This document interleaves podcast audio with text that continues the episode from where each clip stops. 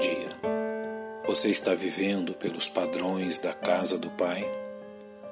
Os capítulos 14, 15 e 16 do Evangelho de João apresentam o discurso de Jesus a seus discípulos, os preparando para o tempo em que o Mestre já não estaria mais fisicamente entre eles. Jesus não estaria inativo neste período. Ele revela a seus discípulos sua função enquanto ausente deste mundo.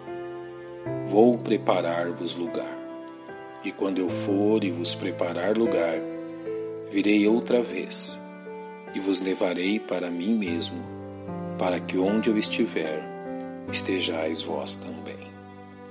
Este lugar preparado para os filhos de Deus é descrito nas Escrituras com o propósito não somente de nos demonstrar que é um lugar real, como também de nos revelar a santidade e pureza que caracterizam a casa do Pai. Você será um dos moradores deste lugar inigualável? Então convém saber das exigências do Pai a respeito da sua casa. Encontramos a descrição da morada paternal no capítulo 21 do livro de Apocalipse. E nela não vi templo, porque o seu templo é o Senhor Deus Todo-Poderoso e o Cordeiro. E a cidade não necessita de sol nem de lua, para que nela resplandeçam, porque a glória de Deus a tem iluminado, e o Cordeiro é a sua lâmpada. E as nações dos salvos andarão à sua luz e os reis da terra trarão para ela sua glória e honra, e as suas portas não se fecharão de dia, porque ali não haverá noite, e a ela trarão a glória e a honra das nações. A morada paternal é cheia da glória e majestade do Deus Todo-Poderoso e de seu Filho Jesus Cristo, um lugar onde o Senhor é exaltado pelos homens verso 27 nos apresenta as restrições quanto àquilo que é permitido nesta casa.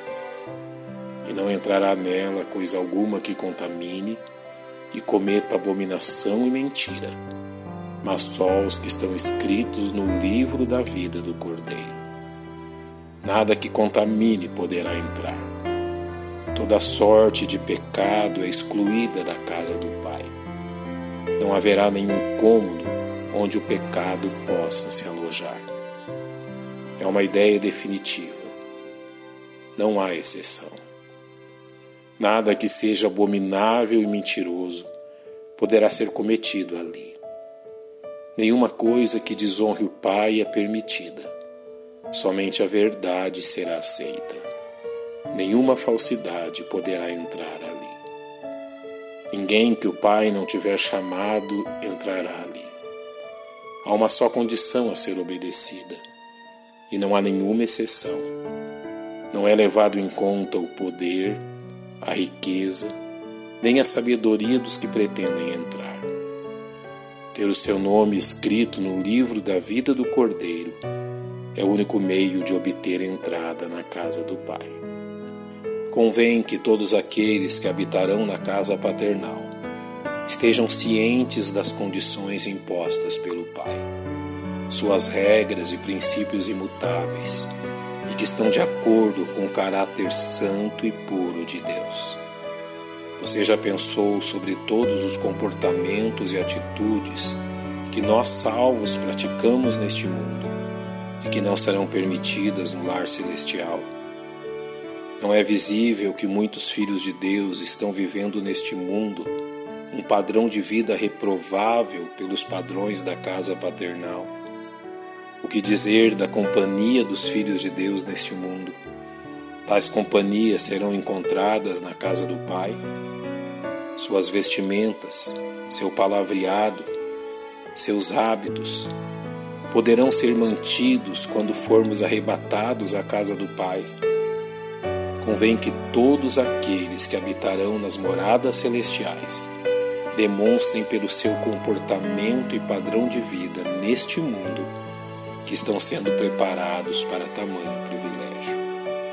Não pode haver dois padrões diferentes para a mesma pessoa. sendo que o Pai é o mesmo, estando nós neste mundo ou quando formos chamados ao lar eterno.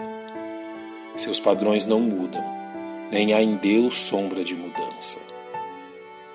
Segui a paz e a santificação, sem a qual ninguém verá o Senhor. Pai, te louvamos pela tua preciosa promessa. Enquanto vivemos neste mundo, confiamos que o teu Espírito Santo nos conduzirá em uma vida santa. Em nome de Cristo que oramos. Amém. Um bom dia e que Deus lhe abençoe.